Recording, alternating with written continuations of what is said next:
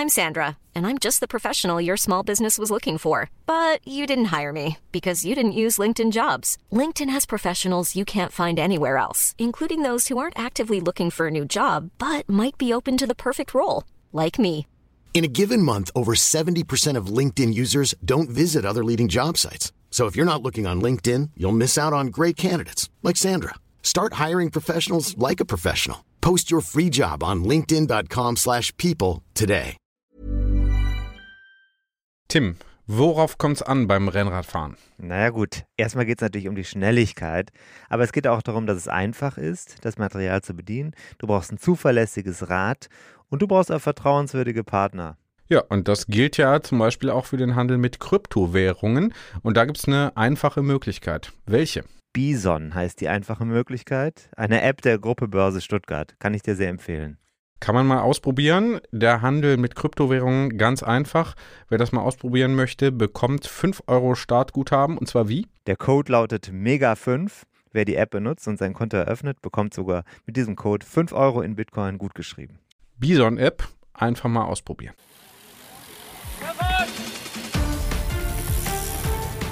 Hier ist die Kompaktkurbel unter den Podcasts.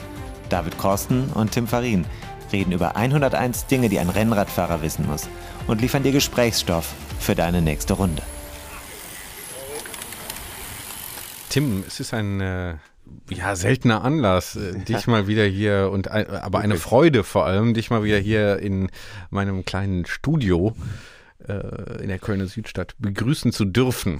Mega 5. David, Mega 5 fühlt sich das an. Ja. Blockchain rechts. ja. Blockchain rechts ist eine coole Sache. Also, äh, es hat sich einiges verändert hier in deinem, wie soll ich sagen, Studio, Büro oder was ist das hier? Eine Dachkammer. Beides, beides. Also seitdem wir das Atelier, letzte Mal hier Atelier. zusammengekommen sind. Wir müssen ein bisschen auf die Tube drücken, das was nachher, was ich mitgebracht habe. Ich habe ja ein Tape mitgebracht, das geht, das geht sehr lange, das kann ich dir schon mal sagen. Mhm. Aber trotzdem schön, dass ich wieder hier sein darf, nachdem ich monatelang nicht reingelassen wurde. Tja. Letztes Mal, als wir hier waren, ist Italien Europameister geworden. Das war, als André Greipel uns noch nachts eine müde Sprachnachricht von der Tour de France geschickt hat und wir insgesamt auch noch jünger waren. Wenn auch nur einige Wochen. Aber du siehst aus, als wärst du, als wäre die Zeit für dich ein bisschen rückwärts gelaufen. Ja, ich bin gestern auf den Hinterkopf gefallen beim. Crossfahren. Sieht man dir aber nicht an. Fühlt sich aber so an. Ja, ja, was da passiert? Ah, weggerutscht an so einem ganz enger werdenden Feldweg. Es hatte den ganzen Tag geregnet. Ich war relativ schnell in der geschwungenen Rechtskurve. Ich dachte, das läuft aber gut. Und genau in dem Moment ist dann das Hinterrad irgendwie der Böschung leicht abgerutscht und ich bin dann halt nach hinten auf den Kopf geknallt. Hm. Helm kaputt. Naja, Hm. Über Stürze haben wir ja schon gesprochen, dass die auch dazu gehören. Helm gehört auch dazu. Können wir auch nochmal eine Folge drüber machen. auf jeden Fall. Vielleicht gibt es ja dann auch nochmal spannende Werbekunden. Hast ja auch ein Kapitel in deinem Buch 101 Dinge, die ein Rennradfahrer wissen muss. Wichtiges Drüber. Äh, Ja. Anderes Thema, und darüber wollen wir heute sprechen, ist das Intervalltraining. Da hast du einen Gast gefragt. Oh ja. Ich sag dir jetzt ehrlich gesagt nicht, wer das ist. Nee, das hören wir dann gleich. werden wir gleich hören, aber der ist auf jeden Fall sehr, sehr prominent. Und in dem Buch gibt es ja ein ähm, Kapitel, das Buch 101 Dinge, die ein Rennradfahrer wissen muss. Hatte ich eben, glaube ich, schon mal erwähnt. Ne? Mega 5. ja, und äh, dieses ist äh, wirklich der Bison unter den äh, Fahrradbüchern. Ich kann dazu nur sagen, äh, äh, das Intervalltraining ist wirklich eine Sache, mit der wir uns alle, mit der wir uns alle beschäftigen müssen. Weil das ist extrem effizient und es bringt wahnsinnig viel. Nicht nur bei Radfahrern. Ich habe ein Buch gelesen über Emil Zatopek, vielleicht kennst du den. Ja. Und äh, das war ja ein Verfechter des Intervalllaufens. Ich glaube, das war damals, wenn ich das richtig in Erinnerung habe, eine voll, vollkommen neue Sache. Wahrscheinlich ist er für verrückt erklärt worden, oder? Das kam in dem Buch, was ich gelesen habe, so rüber. Mhm. Und ähm, naja, also äh, ich für meinen Teil habe auch meine Erfahrung mit Intervallen gemacht. Mhm. Auch wenn ich äh, beim, also ganz wichtiges Intervall ist auch immer abends, wenn man runterläuft in den Keller und wieder hoch, also Bier holen an der Zapfanlage Mhm. und wieder hochlaufen. Das ist ein sehr ähm, wichtiges Intervall in meinem Alltag. Mhm. Aber Spaß beiseite, Intervalle sind wichtig, auch um die Ausdauerleistung zu verbessern und das wird uns jetzt gleich unser Gesprächspartner im anschließenden Interview ähm, ja, erläutern. Ich habe ihn auch gleich vorher gewarnt. Ich habe das eben schon heute geführt, das Gespräch. Das heißt, ich war bereits vorher auf den Hinterkopf gefallen. Mhm. Ich hatte den Gesprächspartner vorher gewarnt. Hm. Weil ich nicht gut in Form sei. Hm, hm, hm. Es zieht sich also durch seit dem Urlaub. Hm. Ähm, Hauptsache hart. So heißt das Kapitel, Kapitel 29. Und da sagst du, Intervalltraining bringt's und ob dein Gesprächspartner, mit dem du heute äh, trotz lädiertem Schädel, ja, äußerlich, innerlich, weiß ich nicht genau. Ich habe es ja noch nicht gehört. So frisch ist das praktisch hier äh, auf die SD-Karte. Nein, in, wir sind ja hier durchdigitalisiert und äh, das landet alles hier in irgendwelchen Clouds. Ähm, ich habe es also noch nicht gehört, bin aber gespannt. Also, Hauptsache hart, Intervalltraining bringt's und ein Interview-Intervall machen wir jetzt mal.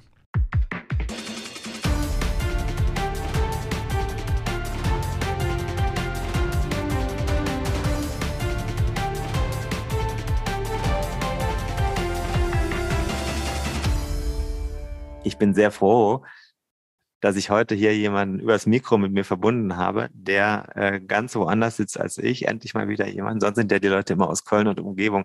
Ich sage gar nicht, wer es ist erstmal, sondern äh, wo. Ich stelle die Frage, wo? Wo bist du? Ich bin in der Nähe vom schönen Bodensee, äh, südlich vom Bodensee. Ah, du, du, klingst aber nach deinem Akzent her zu urteilen gar nicht wie jemand, der vom Bodensee kommt. Nee, man sagt, äh, das akzentfreiste Deutsch Deutschlands von der Gegend, wo ich herkomme. Das ist in der Nähe von? Das ist in der Nähe von Hannover ursprünglich. Trotzdem hast du mit Köln was zu tun. Jetzt löse ich vielleicht mal langsam auf, wer hier dran ist. Sebastian Weber. Die Rennradfans, die kennen den ganz bestimmt die Einsteiger sollten ihn auch kennen. Sebastian Weber, wer bist du? Ja, ich habe also äh, tatsächlich, wie du gesagt hast, habe ich was mit Köln zu tun. Ich habe da nämlich lange gelebt. Äh, ich habe an der Sporthochschule in Köln ursprünglich Sportwissenschaften studiert, äh, unter anderem mit dem Schwerpunkt Radsport. Habe dann auch noch in Marburg Humanbiologie äh, studiert und war dem Radsport immer recht eng verbunden, weil ich selber Radsport gemacht habe. Vor allen Dingen aber, weil ich an der Sporthochschule Köln äh, ja, Freizeitsportler und Profiradsportler äh, ein bisschen trainiert habe und der größere Einstieg kam dann Ende 2006. Da ähm, ist dann, wer sich vielleicht daran erinnern kann, der Herr Jan Ulrich von seinem T-Mobile-Team gefeuert worden und mit ihm das ganze Management. Und als das neue Management äh, quasi kam, bin ich dann äh, geholt worden als äh, ja, äh, Chefcoach, Sportwissenschaftler, Head of Performance, äh, was auch immer. Und das war so der Einstieg in den Profiradsport und habe dann äh, zehn Jahre lang mit Profiteams gearbeitet als, als Head Coach, also auch dann an den Nachfolger ähm, von T-Mobile, äh, High Road HTC und habe das äh, bis vor fünf, sechs Jahren halt äh, innerhalb von, von Teams gemacht, dass ich Profi Radprofis betreut habe. Habe in Köln das STEPS-Institut gegründet, ein Institut für Freizeitsportler und Amateursportler auch. Und das ist so meine Verbindung zum Radsport und zum, zum Profi-Radsport. Und das war auch der Grund, warum ich jetzt südlich vom Bodensee sitze äh, oder wohne, äh, weil hier unten, es gibt es halt sehr, sehr viele Radsportler. Das heißt, ich bin runtergekommen und bin ursprünglich in die Einliegerwohnung von Toni Martin gezogen. Ähm, mhm. das war so der Start hier. Kein schlechter Wohnort.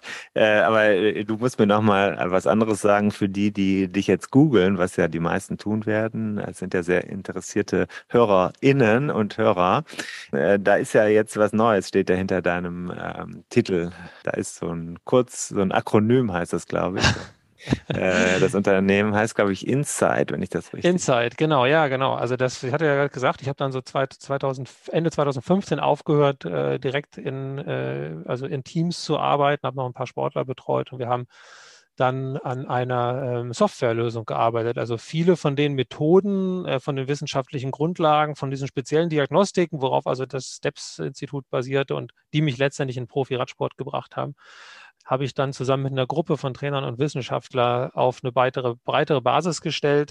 Äh, wir haben 2017 also eine Softwareplattform gelauncht zur physiologischen Leistungsdiagnostik. Jetzt mal ganz oberflächlich gesprochen, ist das eine Software, die macht quasi einen Avatar, den physiologischen Avatar von dir, Tim, und kannst dann sehen, wie sich dieser Avatar bei verschiedenen Belastungen, bei verschiedenen Rennen und so weiter verhält, was der für Stärken und Schwächen hat. Und deswegen arbeite ich jetzt nicht nur im Radsport, sondern mittlerweile halt auch im äh, Schwimmen, Skilanglauf, Kanu, Formel 1, äh, ganz verschiedene Sportarten einfach. ist das auch für Hobbyfahrer was? Ja, wir haben tatsächlich viele Hobby- und Freizeitfahrer, die das nutzen. Sehr viele. Also sicherlich die meisten, natürlich, wie es immer so ist. Ne, die Verteilung sind natürlich weniger Profis. Wir haben viele Profis und Verbände, aber das meiste sind tatsächlich Hobby- und Freizeitsportler. Mhm. Und da geht es im Prinzip darum, das ist ein bisschen ähnliches Problem wie bei den Profis auch, da geht es im Prinzip darum, zeiteffizienter zu, zu trainieren. Ne? Also mhm. Also der Profi hat das Problem, der kann sein Training nicht mehr unendlich steigern und hat deswegen ein Effizienzproblem und muss deswegen das trainieren, was am meisten bringt. Und der Freizeitsportler hat vielleicht das Problem, dass er zwar noch Room for Improvement, also noch die Möglichkeit hat, sich zu verbessern, aber vielleicht nicht unendlich viel Zeit investieren kann die Woche mhm. in sein Training. Mhm. Und dabei kann das dann äh, gegebenenfalls schon helfen, ja. Das Problem kommt mir bekannt vor. Ich glaube auch vielen, die das hören äh, jetzt.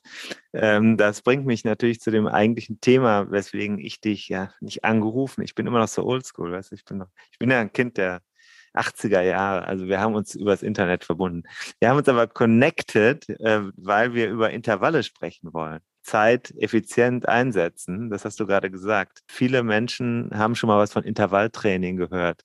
Ist das richtig, dass äh, man sich mit diesem Thema auseinandersetzt? Ja, ich denke schon. Also ich denke, ist grundsätzlich halt eine Trainingsform, die sicherlich dazugehört. Und was vielleicht, um mal so ein bisschen äh, vielleicht auch mit der Wahrnehmung aufzuräumen, gehört eigentlich, gehört Intervalltraining tatsächlich mehr in den Freizeitbreitensport als in den Profisport. Das mhm. klingt jetzt erstmal, also im Radsport ist das zumindest so. Das klingt jetzt erstmal ein bisschen komisch vielleicht, aber ähm, als Radprofi, wenn du 25, 30 Stunden die Woche trainierst, machst du prozentual gesehen von deinem Training relativ wenig Intervalltraining. Einfach weil du so viel trainierst und weil Intervalltraining, wie wir sicherlich gleich besprechen werden, eher höher intensiv ist. Mhm. Ähm, das heißt, das hat im Profiradsport auch seinen Platz und auch einen wichtigen Platz, aber ist quantitativ gesprochen jetzt nicht der zentralste Baustein. Mhm. Bei den jeder Männern oder Frauen, der ist anders aus. Da sieht das ein bisschen anders aus. Das hat äh, verschiedene Gründe. Das hat, wie gesagt, den Grund, also sollte zumindest so aussehen, ja. Das hat den Grund, äh, erstmal, äh, weil ich, wie gesagt, nicht so viel trainiere, ne, von der Gesamtstundenanzahl her, ähm, sodass ich einfach naturgemäß dann ein bisschen intensiver trainieren kann. Mhm. Und was vielleicht erstmal paradox klingt, vielleicht auch ein bisschen aus physiologischen Gründen, und da können wir jetzt schauen, wie tief wir da eintauchen wollen, aber aus mhm. physiologischen Gründen vielleicht auch ein bisschen intensiver trainieren sollte, als das der Radprofi macht. Mhm. Ähm, dementsprechend, glaube ich, ist es ganz wichtig, dass man für sich da ein ganz vernünftiges Intervalltraining findet. Jetzt gibt es ja Menschen, die sagen, naja, komm, äh, ich trainiere da schon hart genug. Ich fahre jetzt dreimal, vielleicht zweimal die Woche 60, 80 Kilometer. Dann fahre ich immer, versuche ich immer 30er Schnitt zu fahren. Ähm, mir reicht das eigentlich. Und äh, da die Zeit habe ich und soweit kann ich mich steigern. Könnte man, sagen wir mal, wenn man diese wie viele Stunden wären das dann? Äh, vier, äh, sechs Stunden trainiert in der Woche mit Intervalltraining schon etwas gewinnen, um zum Beispiel die äh, eigene Form messbar oder vor allem auch fühlbar zu steigern. Ja, diese Aussage, die du gerade gesagt hast, impliziert ja so ein bisschen, dass es dann eine Linearität gibt, ne? So nach dem Motto, äh, ich, das ist genug, was ich mache, oder ich fahre in diesem mittleren Tempo und es ist, das impliziert ja, wenn ich jetzt noch schneller fahre, bringt es mir nicht viel mehr oder so. Und das ist, das ist halt ein bisschen zu kurz gedacht. Also es gibt durchaus Intensitätsbereiche, die halt ähm, besser funktionieren äh, unter gewissen Voraussetzungen, äh, bei gewissen Sportlertypen, bei gewissen Trainingszuständen. Ähm, gibt es Intensitäten, die besser funktionieren und äh, andere schlechter. Und das äh, ist halt kann ich halt mit so einem Intervalltraining gegebenenfalls abbilden. Und gerade wenn ich, also gerade wenn ich halt schon vielleicht seit einem halben Jahr oder einem Jahr oder vielleicht sogar noch länger immer so diesen ähnlichen Stiefel ähm, trainiere, was ja so gerade so ein bisschen impliziert worden ist, mhm. gerade dann kann es sein, dass ich von einem Intervalltraining, was vielleicht mal einen ganz anderen Trainingsreiz setzt, doch ganz gut profitieren kann. Okay. Ich äh, sage jetzt mal aus dem Nähkästchen, ich war vor vielen Jahren bei dir. Ähm, da haben wir mal einen kompletten Test gemacht und ich saß hinterher bei dir und da war ich selber auch verblüfft, weil ich war, glaube ich, in der Vorbereitung auf Vorbereitung kann man eigentlich gar nicht sagen. Ich war, hatte mich für die Wetternrundern in Schweden eingetragen. 300 Kilometer Anfang Juni oder Mitte Juni. Ähm, und ich hatte bis zu dem Zeitpunkt, keine Ahnung, 1000 Kilometer. Es war Anfang Mai, Ende April, Anfang Mai, äh, hatte ich 1000 Kilometer in dem Jahr drauf. Und dann hast du mir sehr stark geraten, wenn ich mich da nicht täusche, zu Intervallen, um die Zeit, die ich nicht so viel hatte mit, mit einem kleinen Kind, trotzdem effizient zu nutzen. Und ich war überrascht, ganz einfach. Warum? Weil ich gedacht habe, naja, für diese Ausdauerleistung von 300 Kilometern, was bringen mir da die Intervalle? Ich muss doch eigentlich nur lange im Sattel sitzen können und das auch über viele Stunden einfach schaffen mit einem relativ gleichmäßigen Tempo. Jetzt erklär mir mal, ob, ob ich mir das richtig gemerkt habe, dass ich die Intervalle, die ich dann danach gefahren bin, äh, zurecht gemacht habe. Also ich bin immer vier Minuten Intervalle gefahren mit einer, du hast, glaube ich, gesagt, ähm, da hatte ich gar keinen damals hatte ich noch gar nicht diese modernen Watt und solche Sachen. Ne? Da hat man einfach gesagt, Gang hoch. Puls gesteuert bin ich gefahren in einem Bereich, den ich dir jetzt natürlich nicht mehr genau sagen kann, aber so sagen wir mal Anschlag vier Minuten und dann zwei Minuten Pause. Ja. Ähm, und es hat sich ausgezahlt, das kann ich sagen. Aber war das richtig, dass ich mir das so gemerkt habe, dass das für meine Ausdauer unheimlich hilfreich ist? Ja, wenn ich das gesagt haben werde, wird das natürlich hundertprozentig richtig gewesen sein. ja, gut, ähm. ich, in der Vergangenheit kann man ja Dinge auch wiederum, Erinnerungen können sich ja verändern oder falsch äh, wiedergegeben werden. Ja, ich weiß es natürlich jetzt auch nicht mehr genau, was ich dir da vor, vor, vor, vor einigen Jahren gesagt habe, aber grundsätzlich, grundsätzlich sprichst du ja genau den Fall an. Ne? Du trainierst eigentlich für ein Event, was länger ist und geringintensiv ist. Mhm. Und dann äh, kommt dann erstmal vielleicht nicht die Idee, das jetzt trainingsmäßig durch ein Intervalltraining abzubilden.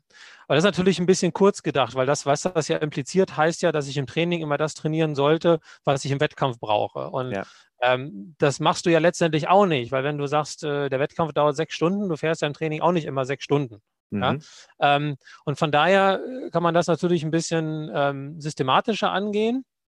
Und jetzt lass mich mal zwei Dinge, mal so ein bisschen technisch zu werden, zwei Dinge in den Raum werfen. Das eine ist, was du dafür brauchst, ist halt eine relativ hohe Fettverbrennung, also die Möglichkeit, viel Fett zu verbrennen und Kohlenhydrate sparen. Das ist ja auch das, was viele Leute wahrscheinlich interessant finden werden, eine verbesserte Fettverbrennung, äh, unter anderem halt, ja, weil Fettverbrennung halt so eine Sache ist, die sehr beliebt ist, aber halt auch, weil es für so ein längeres Rennen vielleicht wichtig ist. Mhm. Das ist das eine, wo man in dem Zusammenhang mal ganz kurz sprechen müsste, vielleicht. Und das andere, was vielleicht schon mal einige Leute gehört haben, es gibt eher so Ausdauertypen und eher so Sprintertypen. Ne? Also man kann das runterbrechen bis auf verschiedene Muskelfasertypen, müssen wir jetzt vielleicht nicht zu speziell werden. Ja. Und diese beiden Sachen müssen wir mal kurz ansprechen mit dem Intervalltraining vielleicht. Es ist nämlich so, wenn man mehr Fett verbrennen möchte, dann braucht man dafür zusätzlichen Sauerstoff. Also das kennt man vielleicht, dass es unökonomischer ist oder wie auch immer. Lass uns einfach mal so stehen. Mhm. Wenn du mhm. mehr Fette verbrennen willst, brauchst du mehr Sauerstoff. Und der Muskulatur ist es halt, sorry, schnurzpiep egal, wie du es geschafft hast, dieser Muskulatur anzutrainieren, dass sie mehr Sauerstoff aufnehmen kann. Das heißt, mhm. du kannst durchaus, das ist auch schön bewiesen in der Literatur, durchaus durch ein Intervalltraining deine Sauerstoffaufnahme steigern, das heißt die Möglichkeit der Muskulatur verbessern, Sauerstoff zu verarbeiten. Und dann hast du auch was davon, wenn du lang und locker fährst mhm. oder nicht so, nicht, nicht so intensiv fährst. Mhm. Das ist die eine absolute Daseinsberechtigung für dieses Intervalltraining. Und das andere, ich hatte es gerade schon ein bisschen angedeutet, warum das bei den Freizeit- und Amateursportlern so wichtig ist und bei den Profis auch, aber eine andere, eine andere Funktion hat, ist, es gibt diese ne, eher Ausdauertypen, es gibt eher diese Sprintertypen. Und der, ich sage jetzt mal, sorry, der gemeine Freizeitsportler sitzt ja irgendwo dazwischen. Ne? Der ist jetzt nicht der spezielle Sprinter, aber der ist vor allen Dingen ja nicht der hoch ausdauertrainierte, ich mache seit zehn Jahren Tour de France, Ausdauersportler. Hm. Und diese Sportler, diesem Typus, mit diesem ja, Muskelfasertypus vor allen Dingen, reagieren halt besser auf Intervalltraining. Also wenn du so ein Mischtyp bist sozusagen, was ja die meisten sind, dann reagierst du bezüglich Trainingseffektivität, Trainingsanpassung, Steigerung zum Beispiel der Sauerstoffnahme tendenziell besser auf etwas höhere Intensitäten als auf niedrige. Nicht mhm. nur, aber auch. Mhm. Ähm, und aus diesen beiden Gründen Ne? Also der Körper reagiert besser darauf oder sehr, sehr gut darauf und ja, letztendlich ist es egal, wie du es schaffst, leistungsfähiger zu werden. Aus diesen beiden Gründen hat dieses Intervalltraining einen guten Stellenwert. Mhm. Den einzigen Einwurf, den ich halt geben würde, ist, dass es gerade Freizeitsportler leider halt oft übertreiben, was die Intensität angeht, weil es ist halt eben nicht so, dass äh, viel hilft viel, was mhm. die Intensität angeht. Mhm. Das ist dann eher der Fehler, warum es dann manchmal doch nicht funktioniert. Das passiert, wenn man es übertreibt. Also wenn man jetzt meinetwegen jeden Tag äh, nur sagt, ich nehme jetzt jeden Tag eine halbe Stunde, fahre dann in, der, in der halben Stunde Sprint und äh, vier Minuten Intervalle am in der halben Stunde ohne Warm-up. ja, es geht, Es geht zum einen um dieses jeden Tag, also es geht natürlich zum einen um die Regeneration, ne? ja. also dass du dazwischen regenerieren musst, dass du deine Kohlenhydratspeicher auffüllen musst, weil das der Brennstoff ist für das Intervalltraining. Wir brauchen gar nicht so weit gehen. Du kannst auch sagen, ich mache zweimal die Woche Intervalltraining und fahre dazwischen nur locker oder gar nicht. Auch dann ist es so, dass nicht mehr unbedingt mehr hilft. Also mhm. wenn du dir das quasi vorstellst und sagst, wie groß ist der Trainingseffekt, dann wird der erstmal besser, wenn, wenn die Intensität hochgeht. Mhm. Das kann sich dann aber auch absättigen. Das heißt, wenn du die Intensität weiter steigerst, hast du keinen zusätzlichen Effekt. Und für manche Muskelfasern, also für einen Teil deiner Muskeln, die finden das gar nicht lustig, die werden dann sogar, dann sogar schlechter. Mhm. Das muss man ganz, ganz deutlich sagen. Das heißt, äh, es ist eben nicht so, dass äh, einfach ja jedes Mal voll ausbelasten oder jedes Mal das Maximum und an die Kotzgrenze gehen sozusagen, dass das der richtige Weg ist. Es ist leider nicht so. Okay, also muss man vorsichtig sein. Ähm, die Lehre darf jetzt nicht sein, jedes Mal, wenn ich trainieren gehe und ich trainiere, die, ich erhöhe die Anzahl der Trainings und die Intensität, das wäre jetzt nicht die Lehre, die wir ziehen. Das wäre nicht die Lehre, nee. mhm. ähm, du hast einen sehr wichtigen Punkt genannt, äh, den muss man sich erstmal vorstellen. Der Körper oder die Muskulatur, die Zellen sind in der Lage, mehr Sauerstoff aufzunehmen. Ja. Wie geht das? Und vor allem, ähm, da, da, macht man einfach sozusagen den Mund auf, oder wie? ja, das ist immer so ein bisschen trügerisch, gerade in diesem Satz mehr Sauerstoff aufnehmen. Ich bevorzuge äh, die Wortwahl Sauerstoff zu verarbeiten, mhm. weil aufnehmen heißt ja immer erstmal nur, dass du es einatmest. Ja. Und wenn ich jetzt nicht gerade starker Raucher bin oder war oder sonst irgendwie ähm, von der Lungenkapazität eingeschränkt bin, dann ist die Sauerstoffaufnahme im Sinne von wie viel Luft kann ich einatmen in einem Freizeit- und Breitensportbereich nie der limitierende Faktor. Also mhm. Der limitierende Faktor ist eigentlich, äh, wie viel kann meine Muskulatur effektiv davon verarbeiten. Ne? Mhm. Ne? Also du musst dir vorstellen, du atmest das ja ein, der Sauerstoff kommt ins Blut, wird Muskulatur gepumpt und dann kommt das Blut zurück zur Lunge und da ist immer noch sehr, sehr viel Sauerstoff drin. Und die Möglichkeit, mehr Sauerstoff zu verarbeiten, und das meint dann tatsächlich, um zum Beispiel Fette oder Kohlenhydrate zu verbrennen, Ne, wenn ich was verbrennen möchte in diesem Universum, brauche ich dafür immer Sauerstoff. Je mehr ich Sauerstoff also aufnehmen kann, deswegen ist das für die Sportwissenschaftler auch so interessant. Der Körper nimmt ja diesen Sauerstoff nicht aus Spaß auf oder verarbeitet ihn aus Spaß, sondern wenn ich mehr Sauerstoff verarbeiten kann, heißt das letztendlich, dass ich damit mehr Energie erzeuge und damit letztendlich für die Leute, die ein Wattmesser haben, mehr Leistung trete und dann unter gleichen Bedingungen äh, schneller fahre. Ja, Klingt ja erstmal simpel. Aber du kannst dem Körper sagen, du musst jetzt mehr in den Muskeln diese Kapazität steigern, den Sauerstoff auch zu verarbeiten. Na, das ist ja, das ist ja das Prinzip von Training. Ne? Wenn du jetzt äh, deinen, deinen rechten Arm eingibst, dann wird er atrophieren. Das heißt, du wirst Muskelmasse verlieren, weil du es nicht benutzt. Ja? Und wenn du den Gips wieder abmaßt und wieder deinen Alltagsaktivitäten nachgehst, dann wird er wieder den Umfang wie vorher ungefähr annehmen. Und wenn du die Muckibude gehst und immer ordentlich Gewichte damit pumpst, wird er sich halt auch darauf einstellen. Und so funktioniert das mit der Sauerstoffaufnahme auch. Das ist in der Muskulatur, das, ist, ne, das sind dieselben Muskeln, Muskeln, die du in der Muckibude benutzt. Die passen sich auch darauf an. Das heißt, da entstehen Strukturen, da entstehen Proteine, sogenannte Mitochondrien, also diese Kraftwerke der Zellen, wer schon mal gehört hat, wo der Sauerstoff verarbeitet wird. Und wenn du das im Training richtig machst für einen Radsportler, dann bekommst du mehr von diesen Mitochondrien und kannst mehr Sauerstoff umsetzen. Und für die Leute, die ein Wattmesser haben, es besteht eine fast eins zu eins Verhältnismäßigkeit zwischen wie viel Sauerstoff du aufnimmst und wie viel Watt du produzierst. Also mhm. Faustformel ist, ein Watt braucht ungefähr 12 Milliliter Sauerstoff. Ein mhm. Tick mehr, also die Größenordnung. Das heißt, wenn du mehr Watt treten willst, brauchst du mehr Sauerstoff. Period. Das ist Fakt. Okay, das äh, kann man sich ganz gut merken. Und der Schlüssel dazu, einer der Schlüssel dazu ist Inter äh, Inter Intervalltraining. Aber Intervall ist ja nicht gleich Intervall. Ne? Ich habe eben schon mal das Wort Sprintintervall genannt.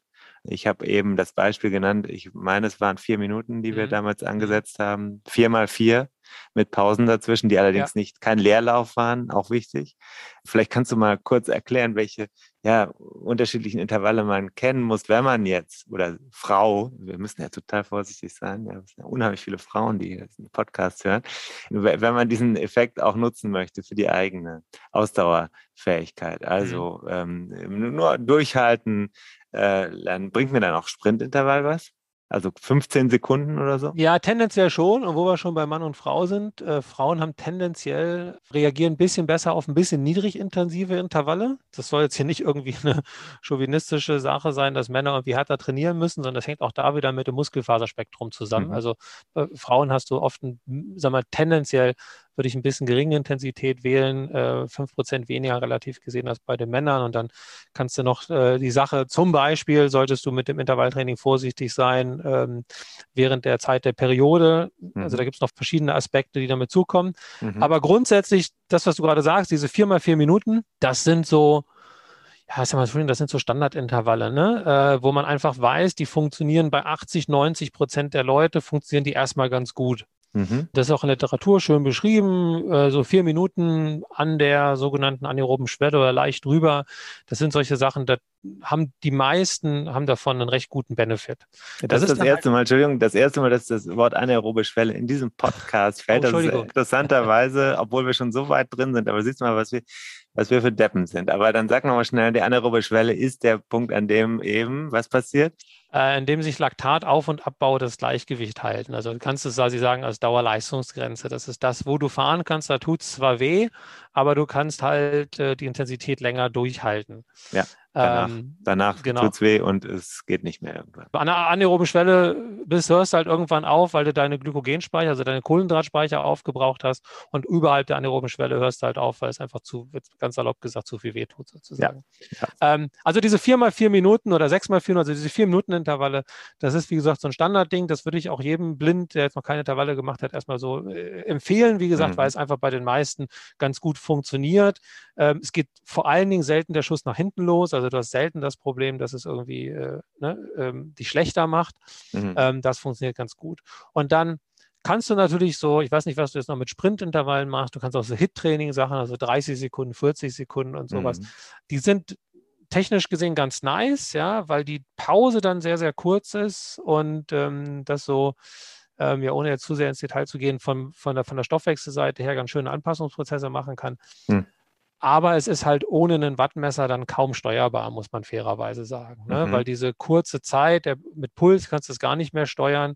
Und ähm, ja, und dementsprechend ist, okay. das ein bisschen, ist das ein bisschen schwierig. Aber das ist recht populär. Also das sind so die beiden Hauptintervalltrainingsformen, so drei, vier, fünf, sechs Minuten standardmäßig vier und dann so die kurzen 30, 40 Sekunden. Im US-amerikanischen Bereich gibt es viel, so vier, vier, vier bis fünf Minuten Intervalle, die dann aber sehr, sehr hart gefahren werden und ja, das führt dann, wie gesagt, nicht immer zum Erfolg, sondern da rückt man eher von ab. Also diese mhm. harten Sachen sind dann wirklich dann dafür kürzer. Also es sind dann wirklich nur so 30, 40 Sekunden normalerweise. Okay, okay. Ähm, das ist ein wichtiger Punkt. Also die Wattmessung spielt dann schon dann richtig eine Rolle. Ab einer gewissen Kürze oder Knackigkeit äh, ist die Kontrolle im Detail extrem wichtig, damit das überhaupt Erfolg haben kann. Genau, du kannst es historisch sogar rückverfolgen, kannst sagen, diese Intervalle sind erst aufgetaucht in der Breitensportszene äh, oder Amateurszene durch, also mit den den Wattmessern oder ja. nach den Wattmessern. Also in der Literatur gab es die schon, im Labor funktioniert das gut, ja. aber da trainiert man ja nicht. Das heißt, das sind Sachen, die dadurch erst ermöglicht werden. Ne? Aber um vielleicht noch auf diese vier Minuten zurückzukommen, was da sicherlich, äh, was weiß ich, vier Minuten sicherlich äh, ein guter Richtwert ist, äh, ich sag mal, vom Gefühl eine Intensität, die du vielleicht zehn Minuten durchhalten könntest oder 15. Mhm. Mhm. Ja? Also um so einen Richtwert zu haben, wenn du jetzt kein Wattmesser hast und willst Intervalltrainings machen und willst was machen, was relativ safe ist, vier Minuten bei einer Intensität, wo du sagst, die hältst du 10, 15 Minuten durch, dann bist du in einer ganz guten Größenordnung. Jetzt gibt es ja heute auch schon viele Menschen, die vielleicht im Winter auf der Rolle fahren, die haben dann Wattmesser drin, wenn das eine smarte Rolle ist. Die bekommen dann von ihren Programmen auch einen Trainings, ähm, Vorschlag und können dann auch äh, Intervalltraining machen, basierend auf so einem mhm. algorithmusgesteuerten Trainingsplan. Kann man mit sowas was anfangen? Ist das sinnvoll? Ja, ich sag mal, das ist sicherlich, das ist immer die Frage des Anspruchs. Ne? Ähm, also das ist sicherlich der nächstlogische Schritt von gar keiner Trainingssteuerung auf eine Trainingssteuerung zu gehen, die dann basiert, also da wird oft bei Swift zum Beispiel wird ein Rampentest gemacht oder sowas. Das ist äh, vielleicht der nächstlogische Schritt, ist aber technisch gesehen noch sehr so Schrotschussmethode. Ne? Also das ist immer noch so wie Puls, also tatsächlich technisch, was dahinter steckt, genauso gut wie Puls 220 minus Lebensalter. Mhm. Ähm, das heißt, ist ein Anhaltspunkt, ist aber in keinster Weise irgendwie ähm, individuell oder jetzt auf deine Stärken, Schwächen ähm, zugeschnitten. Mhm. Ja, das muss man, muss man fairerweise dazu sagen. Also ja. kann dich erstmal einen Schritt weiterbringen oder wird viele wahrscheinlich erstmal einen Schritt weiterbringen, wird dann aber auch da relativ zeitnah wahrscheinlich zu so einem ja, zu so einer Plateaubildung führen, dass du sagst, ja, habe ich jetzt einen kleinen Fortschritt vielleicht mitgemacht, komme ich vielleicht aber nicht mit weiter. Mhm. Ja. Ja. Ich habe äh, was Interessantes gelesen bei Profis oder äh, sehr guten Fahrern. Ähm, Gab es, glaube ich, letztes Jahr eine Studie aus irgendwo in Skandinavien, ich meine Lillehammer oder so, wo das Ergebnis war, dass die, also Intervalltraining wurde gemacht bei beiden Gruppen, die getestet wurden, aber äh, die, die ganz knackig, also ganz kurze ähm, Intervalle mit Höchstintensität gefahren sind, hatten interessanterweise auf die Ausdauerleistung nochmal eine positivere Wirkung als die, die diese langen Vier-Minuten-Intervalle waren, das glaube ich in der äh, zweiten Gruppe gefahren sind. Das heißt, äh, wenn man sowieso schon auf gutem Niveau unterwegs ist, kann man auch seine Ausdauerleistung mit hochintensiven, ausgesteuerten Intervallen steigern. Das ist, kann man sich auch merken. Das ist, äh, das, das, dem kommt, da komme ich nicht so richtig hinterher, weil ich denke, naja, das ist doch wirklich was ganz Spezifisches, was man da trainiert. Wenn man jetzt meinetwegen, habe ich auf Swift auch schon mal gemacht, dann fährst du irgendwie so fünf mal zehn Sekunden 550 Watt oder so, ja. Und dann, das soll meine Ausdauerleistung steigern. Das, äh, das kann ich, das, diese Vorstellung fällt mir unheimlich schwer. Ja, ja, das ist, ähm, das ist so ein bisschen, was ich gerade angedeutet hatte. Ähm, das ist dann sehr die Frage der Pausengestaltung. Ne? Ja. Also das muss man ganz klar unterscheiden. Ein Sprinter, sogar ein Bahnsprinter, würde auch 10 Sekunden oder 15 oder 20 Sekunden machen. Der macht das aber bei 100 Prozent und macht dann dazwischen 20 Minuten Pause. Mhm. Und das dieses 100 Prozent und diese Pause sorgt dafür, dass ein ganz anderer Trainingsreiz entsteht, als wenn ich das jetzt submaximal mit dann 20 Sekunden Pause mache. Mhm. Ja? Mhm. Ähm, das heißt, diese Mikrointervalle, vielleicht nennen wir es mal so, oder das geht dann auch in diese HIT, High-Intensity-Training-Geschichten ja. äh, rein. Ich hatte es gerade angedeutet, funktionieren sehr schön, weil die eine schöne Technik haben, wie es zu einer invollständigen Erholung kommt. Also mhm. mhm. ähm, es geht ja zum Beispiel, gerade schon gesagt, um die Steigerung der Sauerstoffaufnahme und die ist relativ träge. Wenn du eine Vorstellung davon haben willst, wie die Sauerstoffaufnahme verhält, die verhält sich so von der Charakteristik her ein bisschen ähnlich wie deine Pulsfrequenz. Ja. Ne? Und die geht ja die geht ja dann in einer, weiß ich, 10, 20, 30 Sekunden Pause auch nicht komplett runter. Und so ähnlich ist es mit der Sauerstoffnahme auch. Die kann sogar eher noch oben bleiben für die Regenerationsprozesse zwischen mhm. den einzelnen Intervallen. Mhm. Das heißt, man versucht sich eigentlich ein Intervalltraining zu bauen, wo die Pausengestaltung so kurz ist, dass, äh, dass, die, ähm, ja, dass die Sauerstoffnahme nicht richtig abfällt mhm. und eine Belastungsdauer zu wählen, die vielleicht sehr, sehr kurz ist, aber dafür so hoch ist, dass die Sauerstoffaufnahme quasi maximal äh, angesprochen wird. Und dann gibt es weitere Aspekte, die dazukommen, zum Beispiel die Amplitude, also wie hoch springt die Leistung, äh, also um welchen Betrag, ne, äh, auf welche Höhe geht es da, was dann auch nochmal einen Effekt haben kann. Gibt es, wie gesagt, sehr, sehr, sehr viele schöne Sachen. Mhm. Tut sich auch momentan viel. Wir werden auch, kann ich jetzt schon sagen, in den nächsten drei Jahren, zwei, drei Jahren noch ganz andere Intervalltrainingsprogramme sehen. Mhm.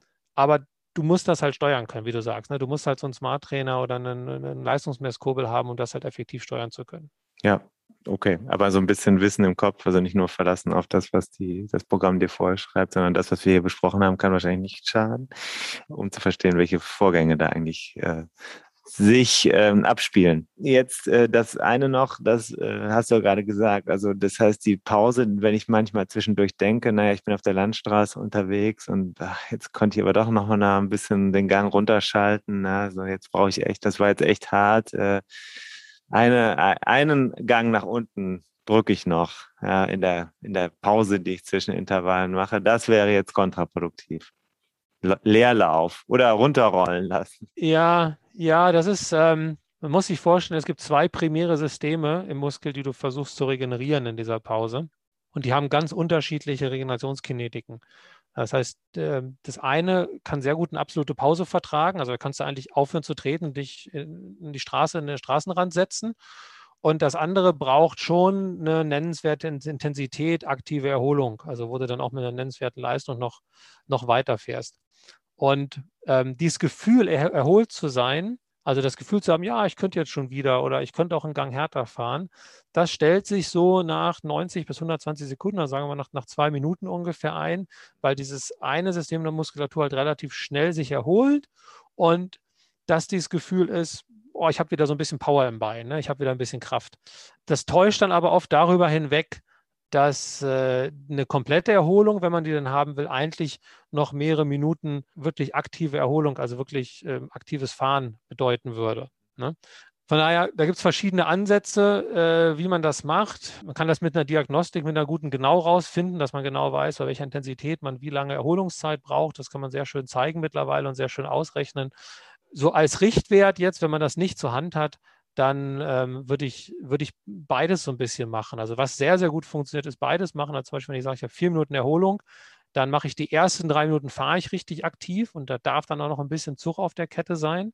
Und dann mache ich die Minute wirklich nur Beine fallen lassen, also ganz locker und dann fahre ich das nächste Intervall. Mhm. Dann habe ich so die, das Beste aus beiden Welten sozusagen. Aber sag mal, Sebastian, das gibt ja auch noch Leute, die nur draußen fahren. Ne? Und äh, die haben ja das Problem, dass äh, die dann an der Ampel stehen. Dann ist ein Auto, was irgendwie rücksetzt aus der Parklücke oder da geht es plötzlich den Hügel runter. Wie kann man das denn eigentlich draußen richtig machen, wenn man jetzt ist ja schon ein paar Minuten unterwegs, wenn man so ein Intervalltraining macht? Ja, also für so ein, für so ein Mikrointervalltraining, wenn du wirklich so bei diesen kurzen ähm, ja, 20, 30, 40 Sekunden bist, da geht das nicht gut. Also da musst du dir schon eine Strecke suchen, wo du weißt, das geht jetzt mal äh, fünf Kilometer geradeaus ohne Ampel, ja, mhm. wo du relativ sicher sein kannst, dass es funktioniert. Die meisten Profis machen das dann auch entsprechend am Berg. Mhm. Ja, ähm, dann brauchst du natürlich, weil du langsamer bist, auch ein bisschen weniger Strecke. Ähm, ja. Also das ist wieder eine Möglichkeit. Und das andere, wenn du jetzt, bleiben wir bei deinen äh, vier, äh, Minuten Intervallen, oder sechs mal vier Minuten oder wie auch immer. Da muss man ganz ehrlich sagen, da musst du jetzt auch nicht päpstlicher als der Papst sein. Ne? Dann, wenn es dann 4 Minuten 30 Erholungen sind oder 3 Minuten 50 oder das Intervall nicht 4 Minuten ist, sondern 3,45, das, das ist dann auch nicht, also da. Muss man nicht nachholen. Nee, also ich finde, dass man da auch grundsätzlich sind da die Leute viel zu verbissen darauf. Ja? Also es macht auch, weißt du, es macht auch keinen Sinn, auf der einen Seite über Tagesformen und Tagesschwankungen zu sprechen, die ja auch da sind und normal sind und sich dann über 5 Watt mehr oder weniger oder über 10 Sekunden mehr oder weniger zu streiten. Also das ändert ja grundsätzlich nichts daran. Grundsätzlich ist es eher wichtig, das Richtige zu trainieren und die richtige Intensität zu wählen und das richtige Training für einen zu identifizieren, als jetzt sich da um 10 Sekunden oder 5 Watt zu streiten. Jetzt muss ich zum Abschluss mal fragen, für wen ist denn Intervalltraining äh, nichts? Also ich nehme jetzt die Leute raus, die keinen Bock haben, sich zu quälen. Aber gibt es irgendwelche physiologischen Gründe oder Gesundheitsgründe, warum man es lieber sein lassen sollte? Also es gibt sicherlich Gesundheitsgründe, äh, wenn du medizinische Probleme hast, äh, irgendwelche Herz-Kreislauf-Geschichten, die dich daran hindern sollten, eine hohe Pulsfrequenz zu haben, dann ist Intervalltraining oder einige Formen von Intervalltraining zumindest für dich sicherlich eher ungeeignet. Ja? Mhm wenn es dir primär um den Spaß an der Sache geht und du keinen Spaß am Intervalltraining hast, solltest du es logischerweise auch nicht machen. Und es gibt halt jetzt natürlich spezielle Sportler wie Sprinter oder so, bei denen ist das dann eher so eine sogenannte Wiederholungsmethode und keine Intervallmethode und so weiter. Aber ja. für den, äh, ich sag mal, äh, allgemein äh, Freizeitsportlerin, Freizeitsportler, Amateursportler, Amateursportlerin gibt es jetzt keine speziellen Gründe, warum man kein Intervalltraining machen darf, außer es gibt medizinische Implikationen, die dagegen sprechen. Und für die Kopfseite ist es wahrscheinlich nicht schlecht, es zu machen. Ja, es gibt solche und solche Leute. Ne? Also ich finde zum Beispiel, dass es gerade, gerade wenn du jetzt Indoor fährst äh, und jetzt nicht in irgendwelchen virtuellen Welten unterwegs bist, finde ich, ist es wesentlich abwechslungsreicher mhm. und kurzweiliger. Und äh, von daher sicherlich auch ein Vorteil. Wenn du draußen unterwegs bist, dann kann es ganz nice sein. Ja, vor allen Dingen, wenn du immer dieselben Trainingsrunden unterwegs bist. Ne? Und wenn du jetzt irgendwie im Radurlaub bist oder so, dann machst du es vielleicht nicht, aber dann fährst du dafür vielleicht sowieso mehr Kilometer ähm, und brauchst es dann noch nicht. Ne? Mhm. Okay, also darauf dürfen wir auch in Zukunft nicht verzichten. Darauf, nee, also ähm, Länge geht immer noch vor Intensität, wenn du es kannst, aber da sind wir so am Anfang der Story. Du musst halt auch die Zeit dafür haben. Ne? Also wenn du mich jetzt fragst, ich kann vier, fünf ja. Stunden locker fahren und eine Stunde Intervalltraining machen, gerade wenn diese vier, fünf Stunden locker selten sind, würde ich dir halt eher zu den vier, fünf Stunden locker raten. Ja? Okay, Alles klar. Naja, gut, dann, äh, ich dachte fünf Stunden Intervalle. Hatte ich am Anfang des Gesprächs gedacht. Aber dann denke ich nochmal neu. Nee, passt schon. Ähm, aber das ist natürlich eine Frage, die sich die meisten stellen. Ne? Also wie gehe ich jetzt mit der Zeit um und äh, was kann ich rausholen, wenn ich jetzt die zwei Stunden habe, die ich eigentlich samstags, mittags immer habe, wenn die Kinder gerade. Äh, also was du gut machen kannst, so. das noch kurz vielleicht gesagt, ja. wenn du wirklich dann, ähm, du kannst so wie so eine Art Primer-Session machen, also du kannst das Intervalltraining zum Beispiel vor dein Ausdauertraining lagern. Ja, also du kannst zum Beispiel das am Freitagabend machen, wenn du Samstag, wie du gerade sagst, dann zwei Stunden Zeit hast. Ähm, oder du kannst es, äh, was ich für eine drei Stunden Einheit machst und willst Intensitäten machen, kannst du die Intervalle auch gut am Anfang absolvieren. Das macht durchaus alles Sinn. Äh, aber ansonsten, wenn du ja, also am Wochenende Zeit hast, so zum Beispiel äh, und länger länger fahren willst und kannst, dann äh, lass das Intervalltraining ruhig weg und heb dir das für unter der Woche auf. Mhm. Gut, wichtige Botschaft. Ähm, das ist sehr praxisnah und wenn man genau wissen will, welche Werte, dann dann sollte man zu jemandem gehen, der sich da die äh, Laktatwerte ziehen kann. Ne? Genau, also mittlerweile geht das auch ohne Laktat. Also wir haben zum Beispiel dieses Protokoll, wo du es auf Swift machen kannst, wie du es auch immer machst, ob im Labor oder als. Da wollte ich jetzt eigentlich drauf hinaus. Okay. ja, also ähm, du kannst das durchaus mit Laktat machen, du kannst das mit Sauerstoffaufnahmen machen. Ähm, wir haben seit letztem Jahr ein Protokoll, äh, wie du das auch nur mit dem Wattmesser und nur auf Swift oder nur alleine mit deinem Wattmesser machen kannst. Da sind, da sind verschiedene Wege, die nach Rom führen führen. Ja, ähm, letztendlich mhm. ähm, auch da, wie gesagt, ganz klar, ne, wenn du noch nie mit dem Wattenmesser trainiert hast und noch nie Intervalle trainiert hast oder so, dann, dann reicht als erster Schritt äh, vielleicht diese sozusagen Schrotschriss oder allgemeine Methode, die dir dann irgendwie bei Swift oder so angeboten wird. Aber wenn mhm. du dann ja ein Level tiefer möchtest oder äh, merkst, das bringt mich jetzt auch nicht mehr weiter, dann äh, bist du wie bei allen anderen Sachen auch natürlich irgendwann in dem Punkt, wo du sagst, ich gehe das vielleicht noch mal eine Stufe genauer an und äh, mach mal eine Diagnostik und lass mir mal von jemandem zeigen, wo denn meine Stärken und Schwächen sind. Und manchmal kommen da wirklich, du hast es gerade gesagt, ne, so, äh, mit deinen vier Minuten Intervallen und du wolltest eigentlich viel länger äh, sozusagen im Wettkampf äh, fahren.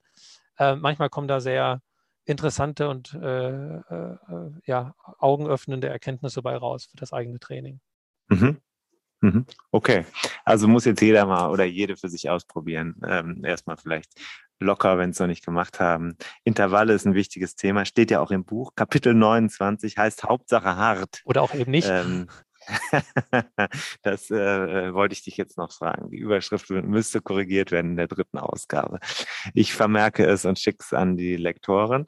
Äh, wunderbar, wir haben wir viel gelernt und ich hoffe, äh, das lässt sich auch anwenden. Da bin ich mir ziemlich sicher. Sebastian, vielen Dank für deine Zeit und deine Einblicke in die Zellen und äh, zur Sauerstoffverarbeitung, während wir die Pedalen treten. Das ist ja doch bei den wenigsten im Kopf, während sie es machen, würde ich jetzt mal behaupten. Ja, vielen Dank ja, auch. Danke Dankeschön. dir. Hat Ebenso. Spaß gemacht. Danke.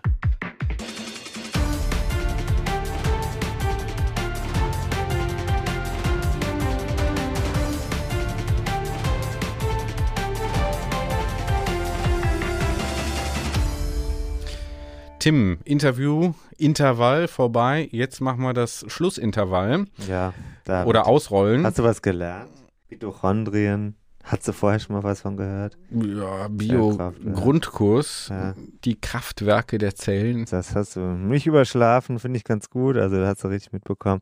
Nee, das ist äh, faszinierend. Sebastian ist vor allem wirklich, ich meine, das ist ja einer der absolut anerkannten Experten mhm. in diesem Feld, nicht nur in Deutschland, äh, weltweit gefragt. Und das hat mich sehr gefreut, dass er die Zeit hat. Es ist immer so ein bisschen blöde, weil ich habe natürlich jetzt hier, ich sage jetzt mal relativ oberflächlich mich in dem Gespräch noch aufgehalten. Trotzdem tickt die Zeit runter und man lernt sehr viel in, naja, diesen 40 Minuten oder 35. Ich habe jetzt gar nicht geguckt, wie lang es war. Der kann dir diese Themen natürlich von der Pike auf wissenschaftlich erläutern.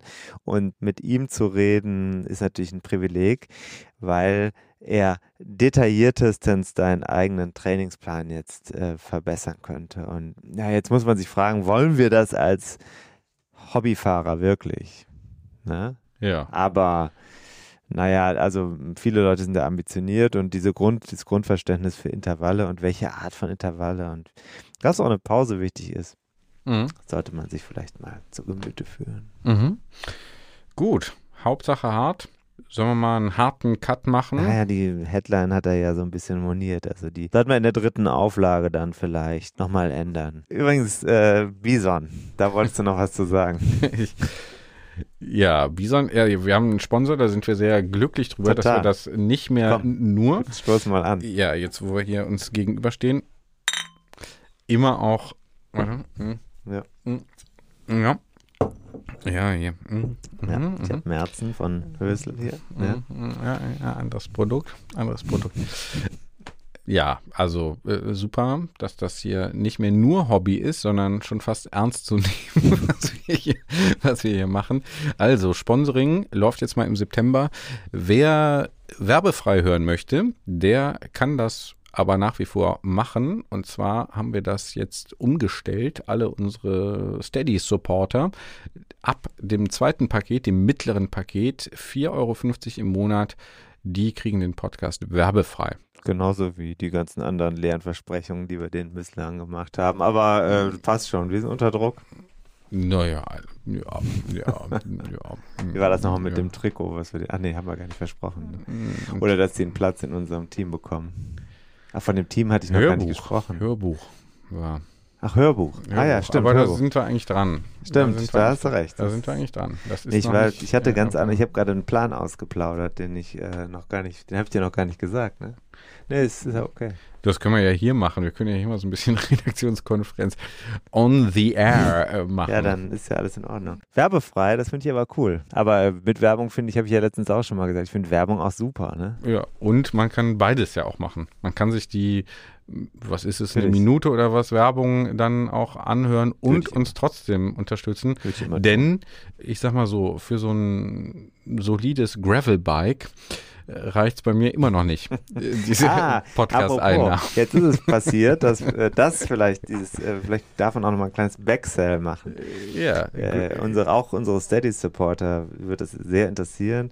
Gibt ja Themen ohne Ende. Der Martin Höller hat den Ötztaler gefinisht. Das wird Herzlichen demnächst Thema Glückwunsch. sein. Herzlichen Aber jetzt Glückwunsch. nach dem soll er mal hier im Podcast drüber erzählen. Wir hatten das Thema schon mal, aber er soll mal wirklich aus erster Hand erzählen, wie es für ihn so war. Und Bitte da das ja hier auch ein lieber Freund ist, auch aus dem Bierbereich bekannt, Ja. ne, ähm, soll er Höller. doch hier mal Glückwunsch. vorstellig werden. Aber Wenn er hier überhaupt reinpasst, dann muss er noch was anderes. Das, aufpassen mit der wir hatten ja Lampe diesen äh, äh, Podcast zuletzt über All-Road und Gravel-Bikes ne, mit Jan Heine und das ist unheimlich gut Hat mir gelaufen. übrigens sehr gut gefallen. Nicht ja. nur dir, nicht nur Mhm. dir. Und äh, es ist super gut gelaufen. Ich habe mir die Stats eben angeguckt und jetzt ist Folgendes passiert. Meine Frau hat es auch gehört. Ach. Und hat sich beschwert über meinen Rant zum Thema Urlaub am Anfang. Das kann ich nachvollziehen. Es war ja auch eher metaphorisch gemeint und nicht so konkret. Und dann hat sie sich ein Gravelrad gekauft. Also ein Allroad-Bike, um es konkret zu sagen, kein richtiges Gravelrad. Ich mich Ja, nichts anfassen hier. Ja, ich komm nicht- nicht an. Ja, ich bin- komm. Sondern äh, die hat sich also ein Allroad-Bike in der schicken Mütze in Düsseldorf gekauft mit Ja, einer eher einer Rennausstattung, aber damit kann man auch über die sogenannten Waldautobahnen fahren. Das war relativ spontan. Das heißt, die ist also durch den Podcast, durch das Hören des Podcasts, nicht durch Gespräche mit mir, man weiß ja, wie das oft ist, das ist ja über, über Bande läuft das ja ganz oft, das ist bei dir ja auch so. Ja, ja, klar. Und äh, Ja. also dann der, der Erkenntnis doch näher gekommen und mal gucken. Morgen soll dann eine erste Ausfahrt gemeinsam steigen. Mhm. Ich mache das jetzt auch so mit meiner lieben Frau, äh, wenn wir irgendwie wichtige Themen zu besprechen haben, dann verweise ich auf diesen Podcast. Da bin ich also durchaus äh, eher zu kriegen per Sprachnachricht. Äh, Ja. aber auch mit starker Response-Time. Ne? Das Man hört ja auch schon. anders, man hört ja auch anders hin. Muss man auch mal ehrlich sein, oder? Ja, ist auch ein konzentrierte, Ja. genau, ist ein konzentrierteres Zuhören, auch eine äh, etwas bessere Vorbereitung, zumindest in deinem Fall. ja, meistens nicht. ja. So, nee, also ein Nee. Gravelbike gekauft. All- Gekauft, All, Allroad, Road Bike. Allroad. Also das wundert mich ja, dass es überhaupt noch welche gibt. Ja, das war also auch wirklich äh, wie leer gefegt. Aber in dem Laden haben wir ein bisschen Glück gehabt, äh, denn äh, die haben Pech gehabt. Äh, die schicke Mütze in Düsseldorf, das ist äh, für die Facebook-Freunde, die können das nachvollziehen. Die hatten da richtig Pech, die sind ja umgezogen. Schicke Mütze kennt man vielleicht den Laden. Das, äh, Schon mal gehört auf jeden ja, Fall. und die haben das Pech gehabt, dass die da, die hatten mit den Elementen in diesem Jahr und mit einem Bau richtig Ärger. hm. Deswegen äh, haben die lange zugehabt, haben jetzt so einen Pop-Up-Store. Und dann gab es noch Räder und wir haben uns ein paar angeguckt. Und äh, das hier hat mir sehr gut gefallen. Ich habe dann dazu geraten. Ich habe auch gesagt, komm, wenn dir das nicht gefällt, damit zu fahren, das Ding kannst du auch für 100 oder 200 Euro Abschlag wieder verkaufen. Das ist ja nicht das Problem. Deswegen war es am Ende äh, eine Entscheidung, die aus dem Bauch heraus gefällt ist. Ich hatte auch ehrlich gesagt keine Lust, noch weitere Geschäfte zu besuchen. Und diese Bauchentscheidungen sind ja oft die besten. Ja, wie überhaupt, dass dieser Podcast auch aus dem Bauch heraus entstanden ist, muss man auch mal Du sagen. raschelst hier die ganze Zeit mit Papier rum, als hättest du dich darauf vorbereitet, aber es sind natürlich hier Ich hab, Unterlagen. jetzt habe ich es zur Seite gelegt. Es sind ja Unterlagen, die hier noch nicht wegsortiert worden waren von mir Ja. in Vorbereitung. Das war das Briefing zu unserer Werbung. Muss man nochmal ehrlich sein. Ja, genau, da stehen die wichtigen Messages drauf und die haben wir ja auch dann rübergebracht, glaube ich. Mhm. So, Tim, Intervalltraining klingt anstrengend, muss ich mal sagen. So soll es sein, ja. Ich kann das nachvollziehen, weil die Zeit ist ja auch der Gegner. Mhm. Also, ne, bevor Mit man wenig da, Zeit effizient Genau, trainieren. bevor man da so sechs Stunden, zwölf Stunden, ne?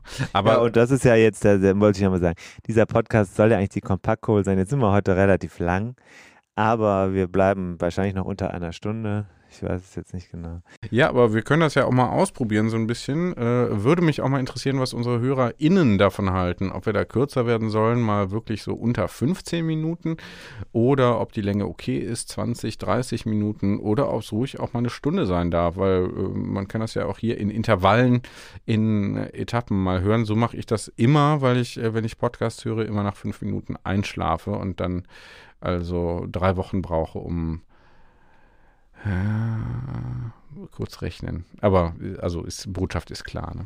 Aber da gibt es ja diesen Podcast von der Zeit mit den zehnstündigen Gesprächen. Da wundere ich mich dann allerdings schon, was mit den Promis los ist oder den Politikern, die da diese Zeit haben für einen Podcast. Andererseits, ich war auch vor kurzem mit einem leibhaftigen Spitzenpolitiker der Europäischen Union mehrere Stunden Rennrad fahren. Also insofern, vielleicht ist es immer eine Frage der Prioritäten. Oder mm, des Formats. Aber das finde ich eine gute Idee. Rückmeldung kann man uns ja schicken. Wir sind ja erreichbar. Ne? Genau. Am besten an deine Nummer, sagst du mal, per Sprachnachricht oder an die E-Mail-Adresse. E-Mail-Adresse. Wir können auch mal, eine eigene E-Mail-Adresse hierfür machen. Ähm, wir alles machen. Ja, müsste, müsste man mal machen. Ja, ne? wir uns. So, jetzt gut. Also sag nochmal, tim at timfarin.de genau. oder äh, Handynummer, sagst Ja, du ich die sage hier? jetzt einfach mal. Kein Problem. Da Haben wir, glaube ich, auch schon. 0178 274 1502. 0178 274 1502. Da dürfen auch die Buchbestellungen hin, signierte Exemplare, nehme ich natürlich gerne entgegen. Nimmst du entgegen oder Die Bestellungen. Genau. Also Signierwünsche ähm, werden erfüllt. 101 Dinge, die ein Rennradfahrer wissen muss. Das ist das Buch, das du, Tim Farin, geschrieben hast. Lieber Gast, heute mal hier live im Studio. Hoffentlich nicht das letzte Mal. Müssen wir mal sehen. Also Bier habe ich gerade noch so halbwegs kalt gekriegt. Das war ja äh, relativ spontan. So, Bison. Bison. Äh, Bier war das, ja? Bierson. Ja. Also. Blockchain rechts und Kette rechts. Ciao, ciao.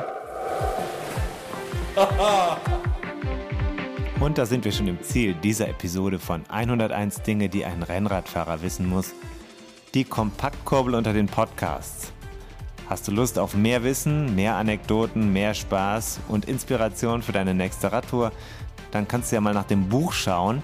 Das gibt es natürlich in gedruckter Form und als E-Book vom Verlag Bruckmann. 101 Dinge, die ein Rennradfahrer wissen muss. Überall, wo es Bücher gibt. Also im Handel und im Internet. Wir sagen Kette rechts und bis zur nächsten Ausgabe.